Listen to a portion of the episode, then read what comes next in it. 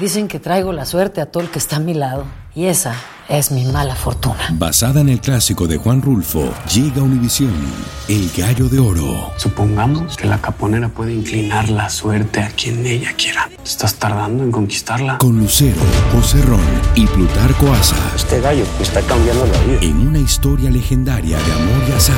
No trates de cambiarme, no lo vas a lograr. El Gallo de Oro, gran estreno miércoles 8 de mayo a las 9 por Univisión. Bienvenidos al podcast de Despierta América, tu show diario de noticias, entrevistas, por supuesto todos los consejos útiles y mucho más. Muy buenos días, es viernes 17 de noviembre, hoy en Despierta América. Desde Botox hasta viajes de lujo, así habría gastado el dinero de campaña el congresista republicano por Nueva York, George Santos. Esta mañana sabrás qué decide sobre su reelección ahora que concluye un informe de ética de la Cámara Baja.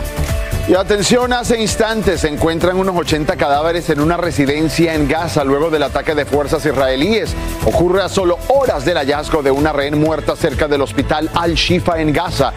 Despierta América, tenemos lo último de la guerra.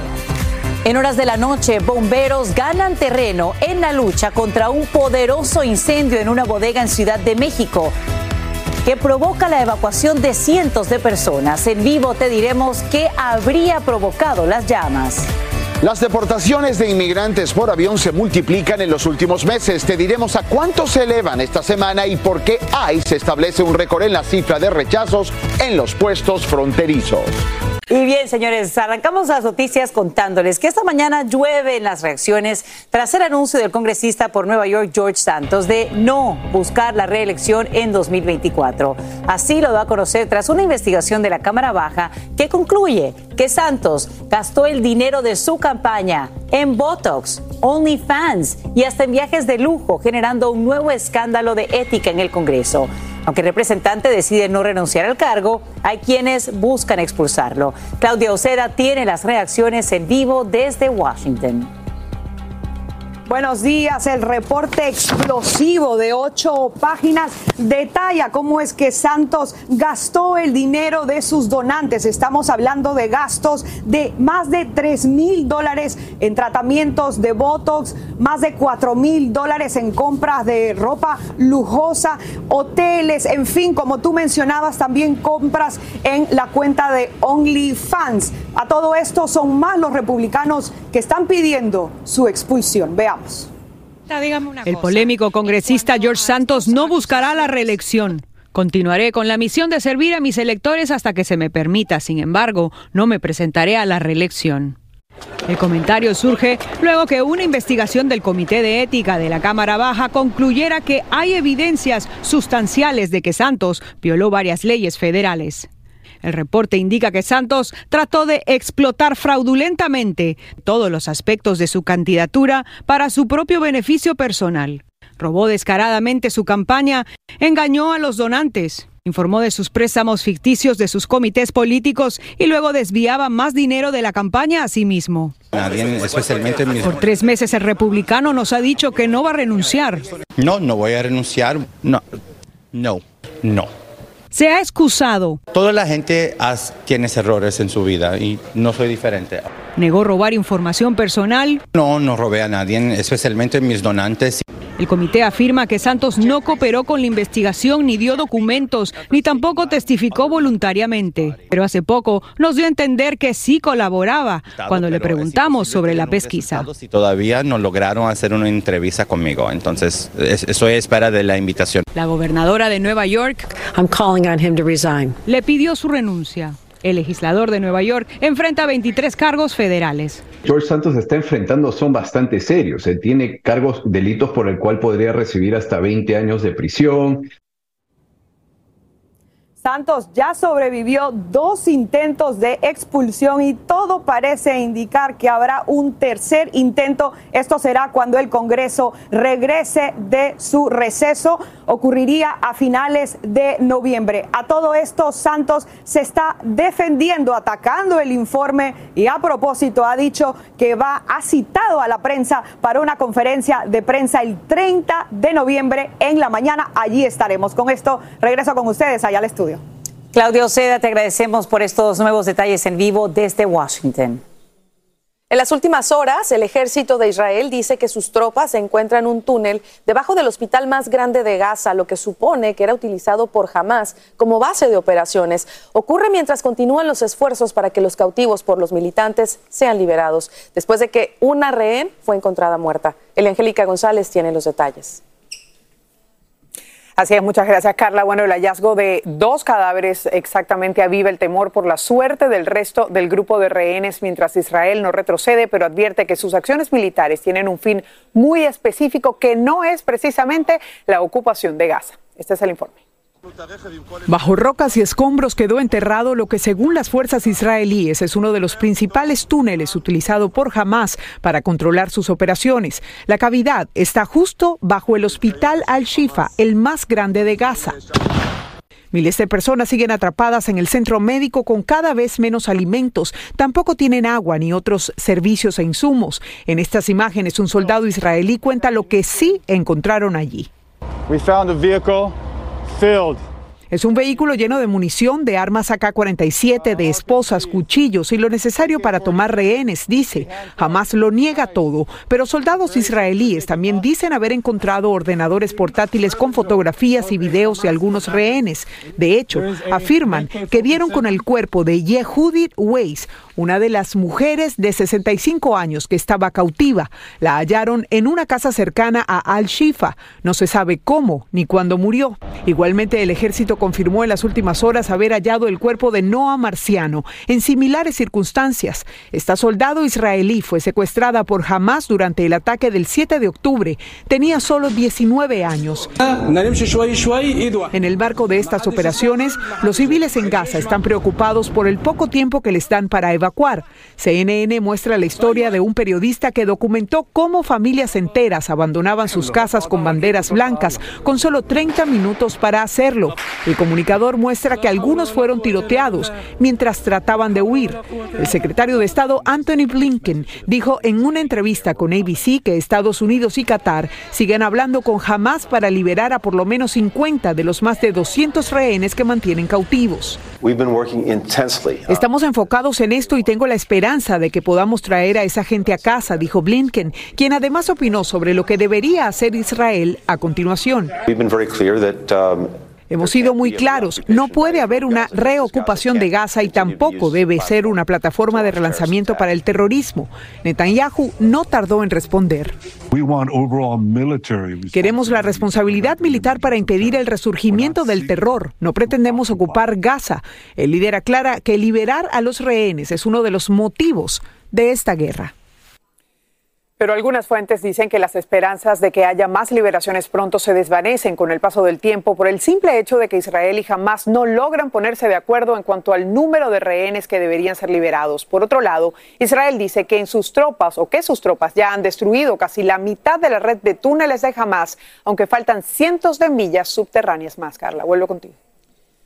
Gracias, Eli, por tu reporte sobre la guerra en Medio Oriente. Dicen que traigo la suerte a todo el que está a mi lado. Y esa es mi mala fortuna. Basada en el clásico de Juan Rulfo, llega Univisión, El Gallo de Oro. Supongamos que la caponera puede inclinar la suerte a quien ella quiera. ¿Estás tardando en conquistarla? Con Lucero, José Ron y Plutarco Asa. Este gallo está cambiando la vida. En una historia legendaria de amor y azar.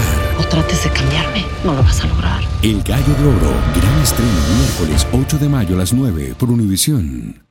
Hola, yo soy Carla Martínez. Estás escuchando el podcast de Despierta América.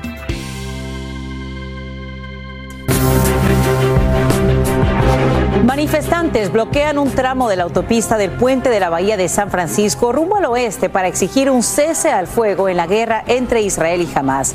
Quienes participan en la protesta se acuestan en los carriles con sábanas blancas escritas con la frase alto al genocidio. También colocan carros en los seis carriles impidiendo el paso y causando gran congestionamiento durante horas. En pancartas pedían a Estados Unidos dejar de brindar ayuda a Israel. Y también en California enfrentaría cadena perpetua el hombre que atacó brutalmente con un martillo al ex esposo de la expresidenta de la Cámara de Representantes, Nancy Pelosi. David DePape fue declarado culpable de varios cargos por la agresión a Paul Pelosi. Para saber más detalles del veredicto, nos vamos en vivo hasta Los Ángeles con Socorro Cruz, quien nos cuenta los detalles. Socorro, buenos días, adelante.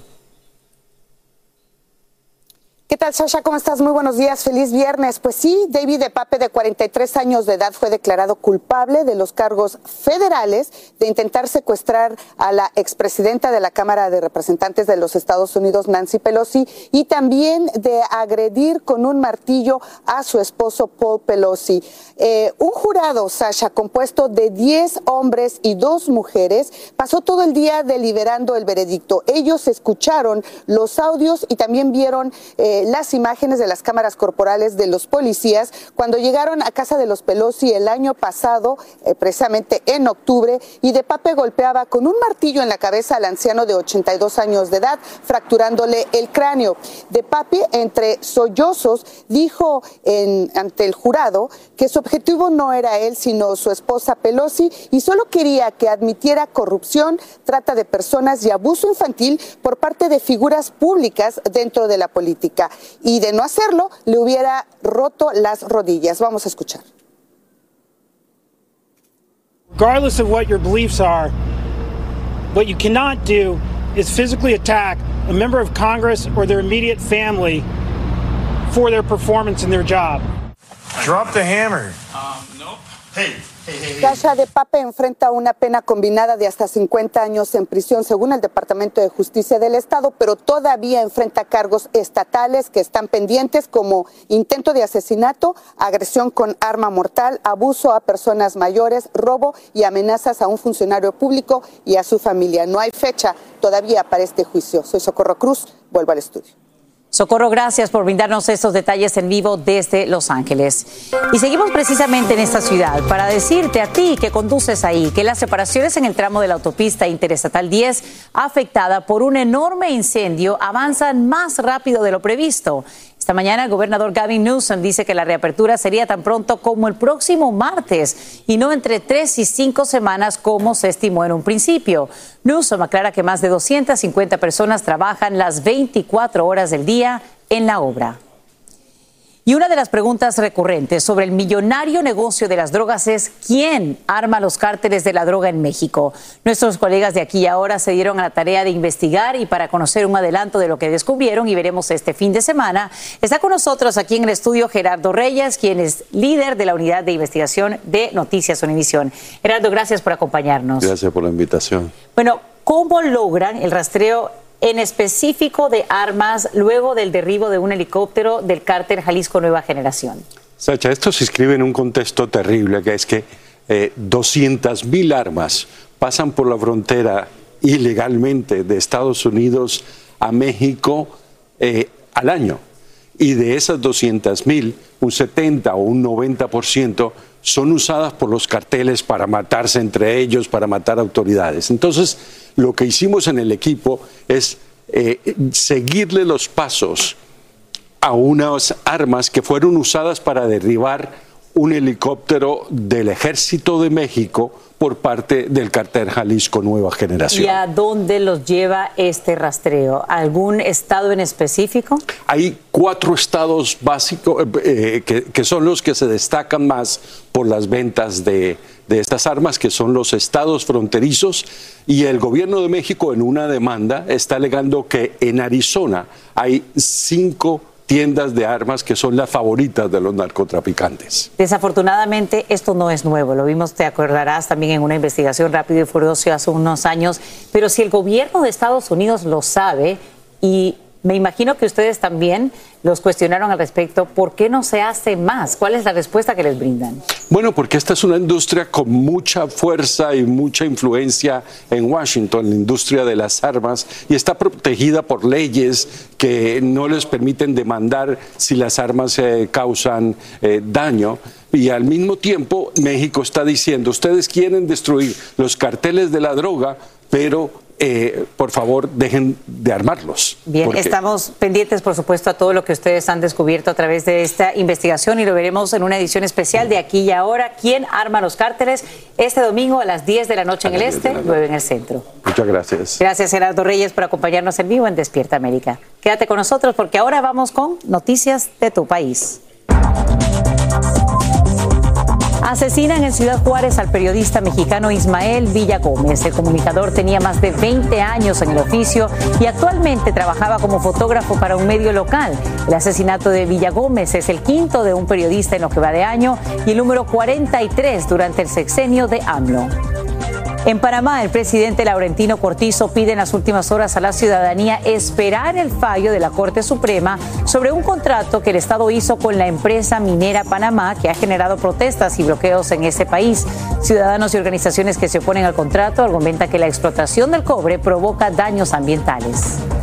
Y este domingo se realiza la segunda vuelta electoral para elegir al mandatario en Argentina. Más de 35 millones de personas saldrán a las urnas para decidir entre los candidatos Sergio Massa y el ultraderechista Javier Milei.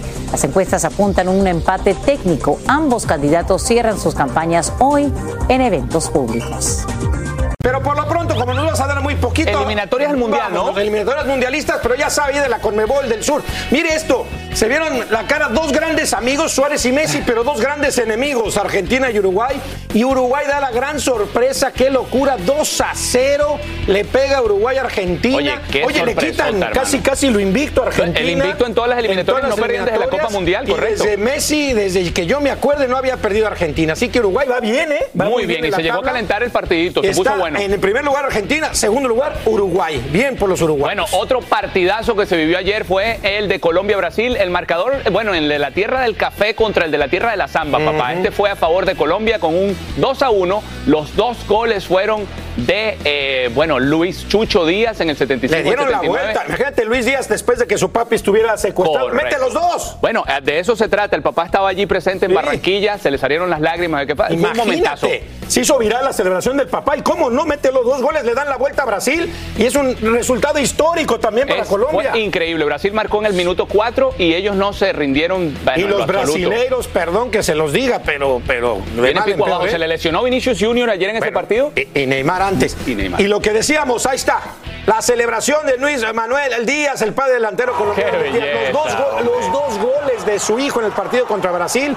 Las imágenes son de Algarabí, por supuesto. Qué momento. Pues hicieron virales. ¿Se acuerdan que Luis Manuel, el, padre, estuvo secuestrado 12 días por el Ejército de Liberación Nacional? Puede vivir esos días tan oscuros y tan amargos, al borde de la, muerte, y salir y celebrar los goles de tu hijo contra Brasil. Qué momento. Ahí está. Bueno, nos vamos a las clasificaciones de la UEFA, donde ayer España le puso tres goles en la red a Chipre, quien perdió con marcador de solo un gol por España. Los eh, goles entraron en Yamal, de Yamal en el minuto 5, Orayazabal en el minuto 22 y José Lu en el 28. España en el Euro, pues haciendo de la suya. Así que me dicen de Portugal que tampoco pierde contra Liechtenstein. ¿Qué hizo Cristiano? Cuéntame. Cristiano, otro gol. Es que este, este Siu, Siu está, pero imbatible. A donde lo pongas, mete goles. Y así también Portugal le pega a Liechtenstein por 2 a 0. ¿Qué más? ¿Qué sigue, Michelle? Qué bárbaro. Bueno, la selección de Estados Unidos sufrió en Austin ante Trinidad y Tobago, pero tres goles tardíos fueron suficientes para que el conjunto de las barras y las estrellas tengan casi asegurado su pase a la final de los cuatro en la National League y además su boleto a la Copa de América en el 2024. El equipo estadounidense acabó por vencer 3 a 0. Ya casi casi están en Copa América y con gran emoción en su tierra el venezolano Ronald Acuña, hablando de base, cambiando de tema. Vámonos, celebró con su gente la asignación como el jugador más valioso de la Liga Nacional. Miren la celebración. En su país, hermano, este jardinero de los Bravos adjudicó el premio de manera unánime. Y ya estamos hablando que Estados Unidos ya está casi casi en la Copa América. Pero ¿qué va a pasar con México? Se lo digo en este momento, porque hoy hay jueguito. Papá. Viernes, señoras y señores, mi conchis, ponlo por favor, que mi selección mexicana juega por boleto, por este boleto a la Copa Bueno, América te explico. 2024, los ¡Viva cuartos de final en la Nations League. Honduras. Honduras se enfrenta a México, México contra Honduras. Esto es a las 8, 7 Centro, 5 el Pacífico por TUDN y VIX. Este es el partido de ida. Después vendrá el partido de regreso en el Estadio Azteca, de papá. final. ¿Me llevas al Estadio En el- Azteca o no? eh, Tampoco. eh, después viene el partido en el Estadio Azteca. Ah, Ahí ya. se va a decidir Ah. todo a ver quién pasa a la Copa América. Ya Estados te veré, ya te tiene- veré celebrando ya sin mí, como siempre. Lucero junto a José Ron protagonizan El Gallo de Oro. Gran estreno miércoles 8 de mayo a las 9 por Univisión. y de las mejores. Estás escuchando el podcast que te alegra la vida, el de Despierta América.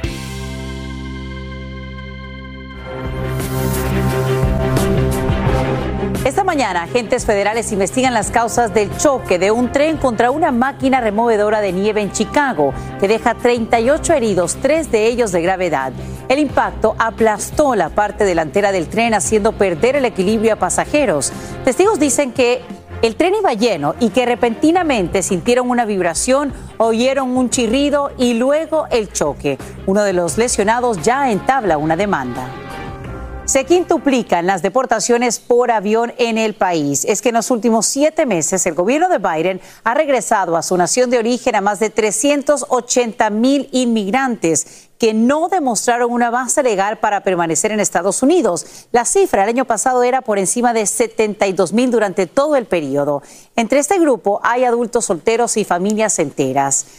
Entre los repatriados también el más reciente grupo se fue desde Estados Unidos el jueves hacia Ecuador, Perú, Venezuela, Centroamérica y la India. Por otro lado, en los puertos de entrada por la frontera se registran cifras récord de extranjeros rechazados para ingresar legalmente al país. Y te cuento que el gobernador de Texas, Greg Abbott, brindará su respaldo al expresidente Donald Trump y lo hará oficialmente en la reunión que sostienen ambos este domingo en la ciudad fronteriza de McAllen. Así se confirma a esta hora y además se conoce que los líderes republicanos también discutirían las medidas que se tomarán para frenar el constante flujo de migrantes. Y a esta hora, bomberos comienzan ya a recoger escombros por un incendio en una bodega de zapatos cerca de Tepito, en Ciudad de México. Aunque no se reportan víctimas mortales, el siniestro causa momentos de mucha tensión y pánico entre comerciantes, así como entre peatones. Eduardo Menéndez está en vivo desde la escena con los últimos detalles. Eduardo, muy buenos días.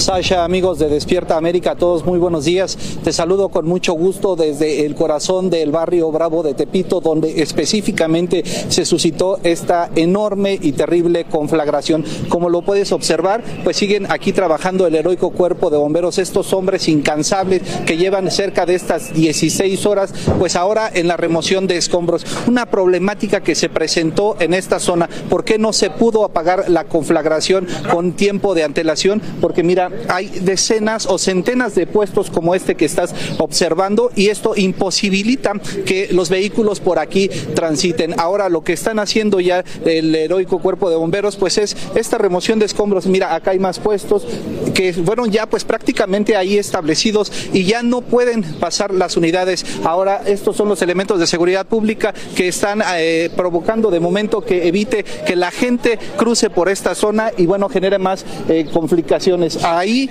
donde estamos observando el camión de fondo es donde se suscitó este incendio. Esta plaza era conocida o llamada como Oasis, pero bueno, se convirtió en la sucursal de El Desastre. ¿Cómo lo vivieron los vecinos de esta zona del corazón del barrio Bravo de Tepito? Escuchemos, por favor.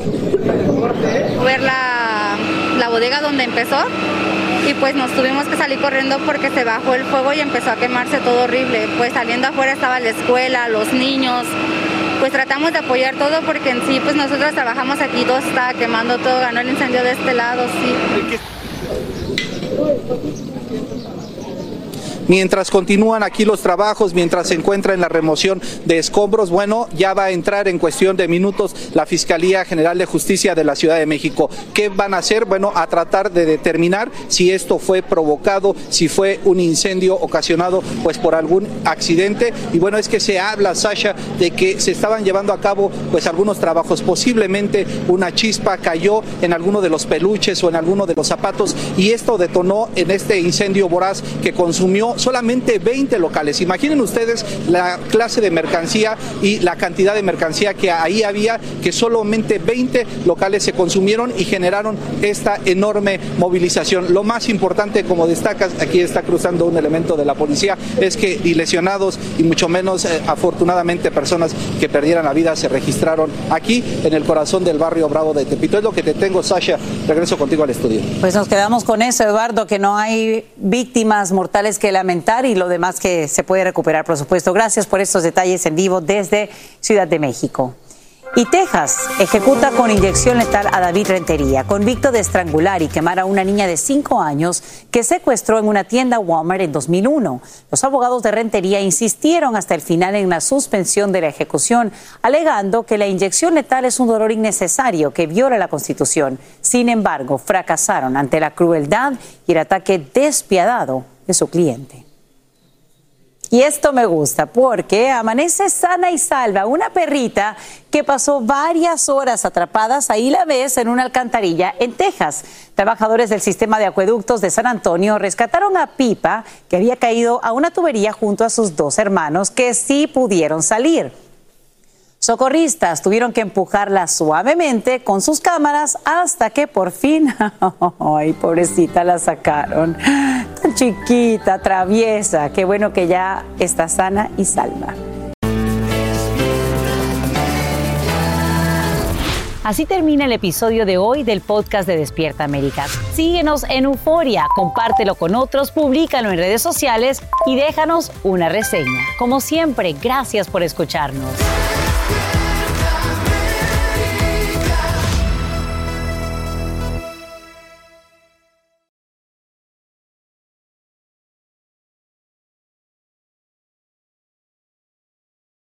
Dicen que traigo la suerte a todo el que está a mi lado. Y esa es mi mala fortuna. Basada en el clásico de Juan Rulfo, llega Univisión, El Gallo de Oro. Supongamos que la caponera puede inclinar la suerte a quien ella quiera. ¿Estás tardando en conquistarla? Con Lucero, José Ron y Plutarco Asa. Este gallo está cambiando la vida. En una historia legendaria de amor y azar. No trates de cambiarme, no lo vas a lograr. El Gallo de Oro, gran estreno miércoles 8 de mayo a las 9 por Univisión.